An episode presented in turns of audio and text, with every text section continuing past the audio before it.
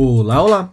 Meu nome é Rodrigo Casarim e este é o podcast Arte da Palavra 2021. A conversa hoje é com Linete Matias. Potengi, um povoado às margens do Rio São Francisco, em Piaçabuçu, cidade alagoana com aproximadamente 18 mil habitantes. A vida e as histórias desse lugar onde nasceu e cresceu que servem de base para todo o trabalho desenvolvido por Linete Matias. A verve para contar e recontar histórias vem da família. A mãe também era uma contadora, enquanto o pai, um pescador, tinha grande talento para narrar o que vivia. Formada em teatro pela Universidade Federal de Alagoas, Linette se debruça sobre ensinamentos, causos, mitos e verdades que ouvia da boca dos mais velhos, para espalhar pelo país aquelas narrativas que tanto lhe marcaram. O Encantado das Águas, sua apresentação mais recente, é feita de canções, versos e contos que emergem do Rio São Francisco. O velho Chico, aliás, esteve bastante presente no papo que bati com Linette. E o papo vocês ouvem agora. Linette Matias, obrigado pela presença aqui no podcast do Arte da Palavra 2021. Lenete, você é uma pessoa, um profissional que conta e reconta as histórias do seu lugar.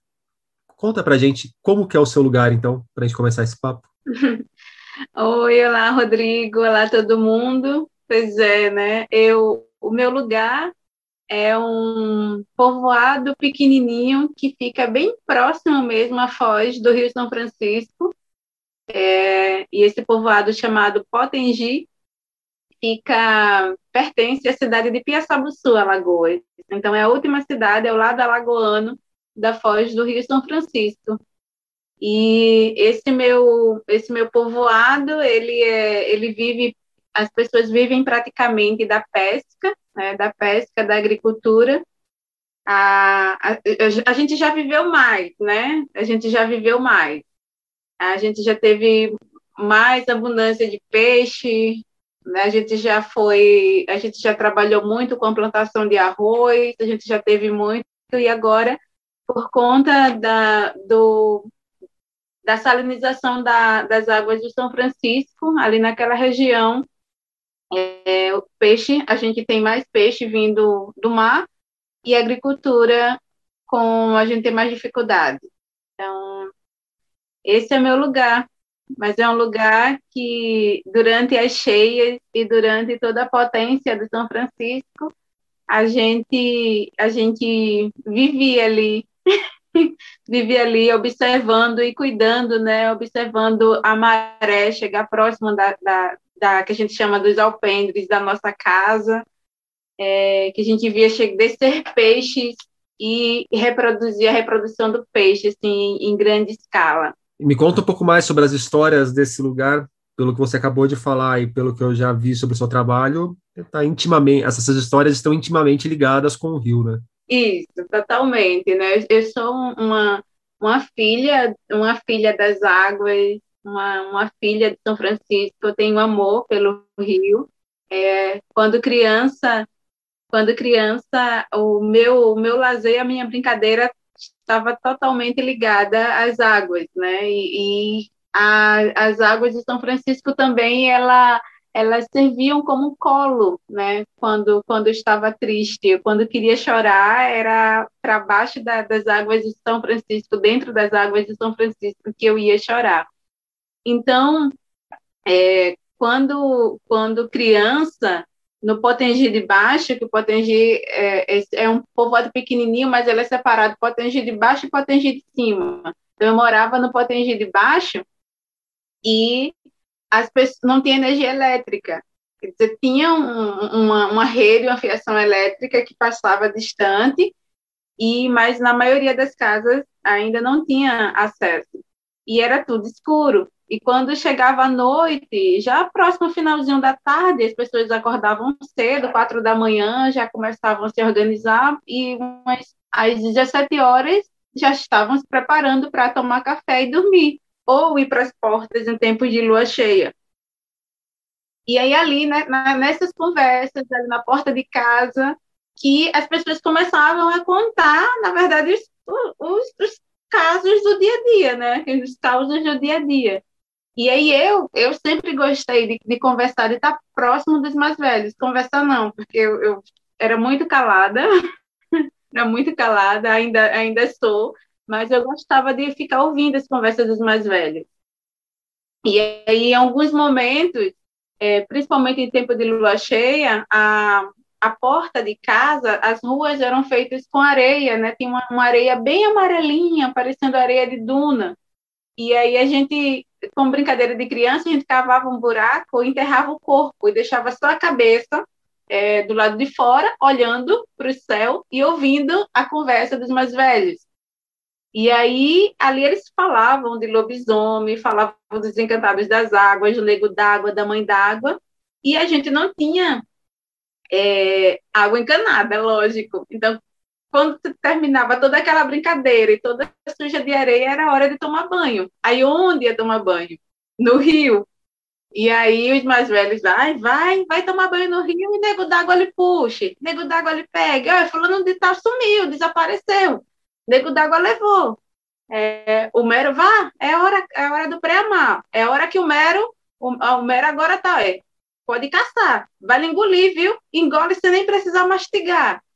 E aí eu, eu ia ficando com isso, né? Eu ia e quando eu ficava com, só com os meus amigos, eu gostava de ficar recontando, de ficar brincando, de contando esses causos. E aí foi assim que que essas histórias elas ficaram assim em, em minha mente. Não, eu brincava, porque lá na, no Potengi de Baixo também tem uma cama de mero, porque quem é ribeirinho sabe, né, onde tem as camas dos peixes. Então, mas a gente, a gente que vive próximo das águas, a gente sabe da ciência das águas e da ciência dos peixes. Então, tudo isso eu vou trazendo e vou contando nas minhas, nas minhas histórias. Então, você falou que gostava de ouvir os mais velhos, mas ficava mais quieta ouvindo os mais velhos, e depois de um tempo você começou a reproduzir essas histórias para os seus amigos. Devia ser uma coisa muito gostosa você contar essas histórias para os seus amigos, que devia aprender a atenção dos seus amigos, devia ter a atenção dos seus amigos. E como que funciona a, transição dessa Linete que ouve as histórias dos mais velhos, a Linete que conta as histórias para os amigos e a Linete que fala, bom, eu vou começar a investir aí numa carreira de contadora de história, começar a construir uma trilha como contadora de história para além da minha aldeia? Hum, é, é um processo longo. É, apesar de ser apaixonada pela minha aldeia, é, eu tinha um desejo muito grande de sair dela porque tinha um ciclo, né, de que aos 10, 11 anos, a, as mulheres já estavam se preparando para casar, né? Era, era o, o comportamento era o comportamento natural. E aí eu ficava desesperada em, em saber o, em saber o que era que eu ia fazer de, depois depois do ensino médio, principalmente, né? Aos 15 anos eu já era velha, né? próximos 15 anos já era velha, o que era que eu ia fazer? Então, o normal e minhas amigas já casando, e o que eu ia fazer? E surge através de um projeto chamado Olha o Chico, através da minha mestra, que é Dalva de Castro, ela leva aulas de canto para o povoado. E aí, nessas aulas, eu começo a cantar, e aí a minha voz era muito estranha, né? Porque eu, eu, a minha voz era estranha para o povoado, porque eu cantava como voz de, de lavadeira. então, não era uma coisa muito amada naquele, naquele tempo. E aí eu começo, agarro nessa possibilidade, nesse, nesse trabalho de arte e cultura é, desenvolvido por Dalva de Castro, e aí começo a sair da minha aldeia. E aí, seis meses depois, eu já estou cantando em festivais, em Maringá, esse tipo de música, né, canções de trabalho. E aí eu entro na universidade e, e começo a estudar, aí eu sou licenciada em, em teatro, e aí começo a me deparar com o teatro narrativo. Na hora que você foi para a faculdade, você pode falar por que da, da opção pelo teatro? Sim, o, eu, nessa instituição, na, na Associação Olho Chico, né, tinha um grupo chamado Grupo Caçoar, que trabalhava com artes integradas. E por mais que eu tenha entrado para participar dessa instituição com música, eu começo a me apaixonar pela cena, pelo teatro, ainda sem saber o porquê. ainda sem ter consciência do porquê. Então, eu vou fazendo, vou fazendo. E nesse momento de estudo, atrelado ao, ao, estudo da Universidade de Teatro, eu começo a participar de ações do SESC Alagoas, que o SESC começou a montar um grupo de estudo de, de narração de história.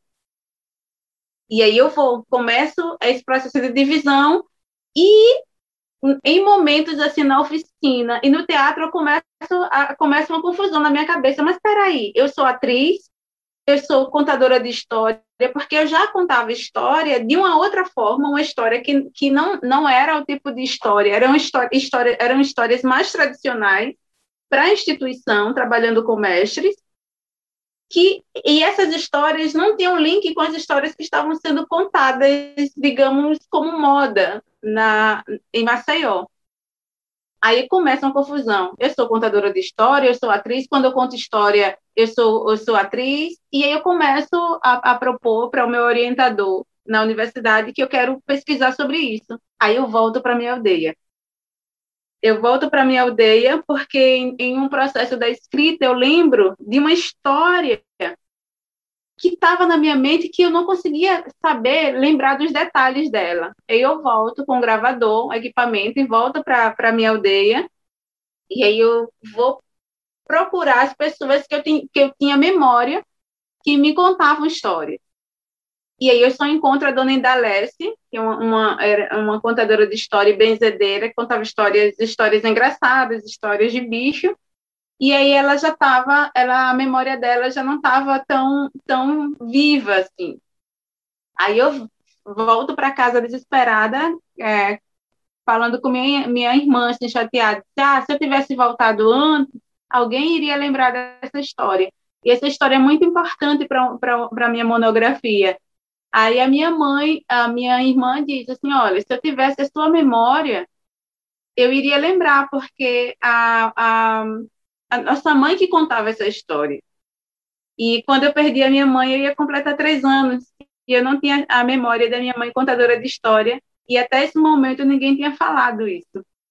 E aí eu tenho um, um viro isso, viro a chave, viro, começa a compreender que muitas histórias que, que, que ainda estão na minha mente ninguém do, do povoado contava. Então, provavelmente, eu ouvi isso no colo da minha mãe.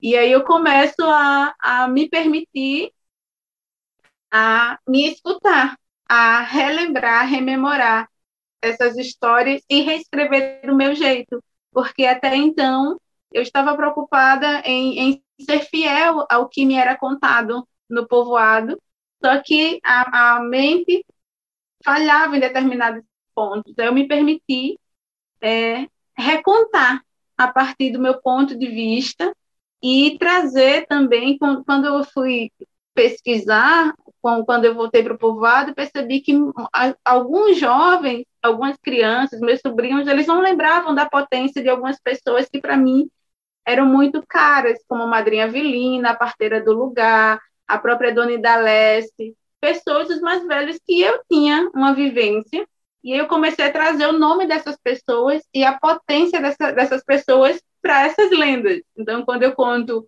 é, o mero que engoliu o pote, eu digo que é a dona Vilina, que é a madrinha Vilina, que é a parteira do lugar, que dava conselho para o povo não ir naquela hora. Então, eu vou colocando essas pessoas na, na história, nas minhas histórias, e me permitindo recontar do meu jeito. Me parece um processo complicado, delicado e muito bonito. É, é muito complicado.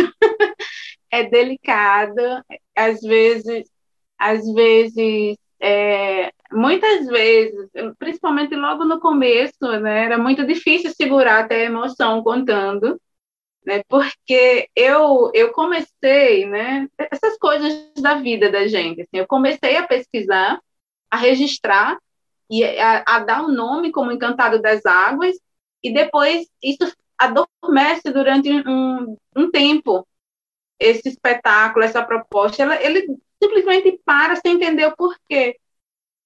E quando, o, quando começa o processo de salinização muito forte no meu povoado, que, que precisa comprar água até para tomar banho, fazer café, E eu começo a ficar muito, muito angustiada e o que, é que eu vou fazer? Porque tem, tem gente que está tá batendo aí na, na porta da prefeitura, tem gente que está mobilizando do seu jeito, gritando do seu jeito, e como é que eu grito?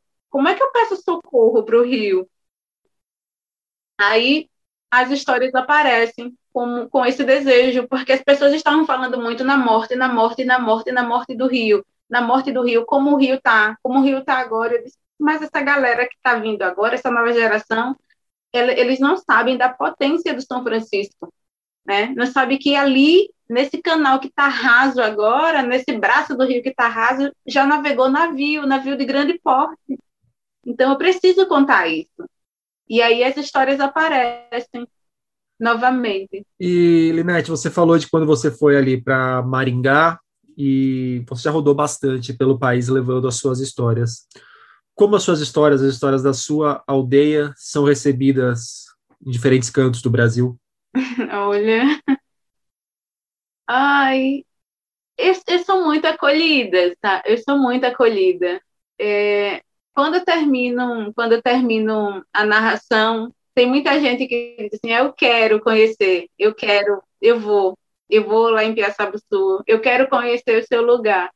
E, é, e para mim, às vezes é muito difícil dizer, né? Porque eu estou contando um, eu estou contando a história de um lugar que não existe, que é o lugar da minha memória, não existe mais. Existe o, existe o Potengi, existe o Piaçabuçu, o Piaçabuçu, mas o lugar que eu trago é um, é um lugar, é o meu lugar que está presente, é o, é o meu lugar de infância, né? Então, se eu conto da cama do Mero, nem a boca do riacho da viúva existe mais né? Porque o tempo, o tempo, todo todo o processo que fizeram com o rio, que estão fazendo com o rio, de não cuidado, de assoreamento, de desmatamento, de construção de usinas, tudo isso foi modificando o rio, né? E aí, quando eu tenho eu tenho um, um, o tempo de contar to, praticamente as histórias como eu organizo em processo de espetáculo, como espetáculo narrativo, eu trago isso e chego no que é hoje. Mas quando eu tenho um pouco tempo para contar, meia hora, eu não consigo fazer a cama, né? De preparar, de trazer o ouvinte para o meu quintal, lá no Potengi, quando não tinha energia elétrica, quando a gente plantava o arroz, exportava. Eu, a minha proposta eu vou trazendo quando as pessoas estão lá no meu quintal, tomando banho comigo no rio, pescando, aí eu chego na, na, na água salobra de hoje. Então, é um processo que, assim, é, é muito, muito, muito muito doloroso, assim, muito complicado. Aí poucas vezes eu tenho eu tenho essa oportunidade de fazer esse espetáculo inteiro. E são histórias também, são histórias vivas. Eu estou conversando agora com você e aí começa a, as imagens começam a surgir coisas, às vezes coisas novas quando quando eu vou contando. Então é, é muito vivo, mas aí quando eu estou fazendo ele inteiro, quando eu tenho um tempo de fazer inteiro, eu, eu, eu termino. Termino contando o estado atual de São Francisco e, e a minha percepção, né? Como eu me sinto a respeito disso. É, Ilinete, você já resvalou nessa questão, ou até abordou essa questão que eu vou te fazer agora para a gente finalizar o papo em outras respostas. Mas qual que é o poder de uma boa história? A história tudo pode. A, a, a história é o poder, né? Mas ela, ela nos conecta com a nossa criança. E nos conectar com a nossa criança, assim, conectar com a nossa criança nos possibilita ser curada, né? possibilita a cura e possibilita a felicidade, né? Porque ela é, a, a gente precisa, enquanto adulto, estar em contato com a nossa criança. Então, a boa história, ela vai nos conectar com ela de uma forma ou de outra. E ela cura e nos faz feliz. Pelo menos é isso que eu sinto quando me conecto com quando eu me deparo com uma boa história, que eu conte ou que eu escute. Linete Matias, muito obrigado pelo papo. Eu que agradeço, Rodrigo. Gratidão. Você acabou de ouvir a conversa com Linete Matias no podcast Arte da Palavra 2021. Obrigado por estar aqui conosco. Até a próxima. Tchau.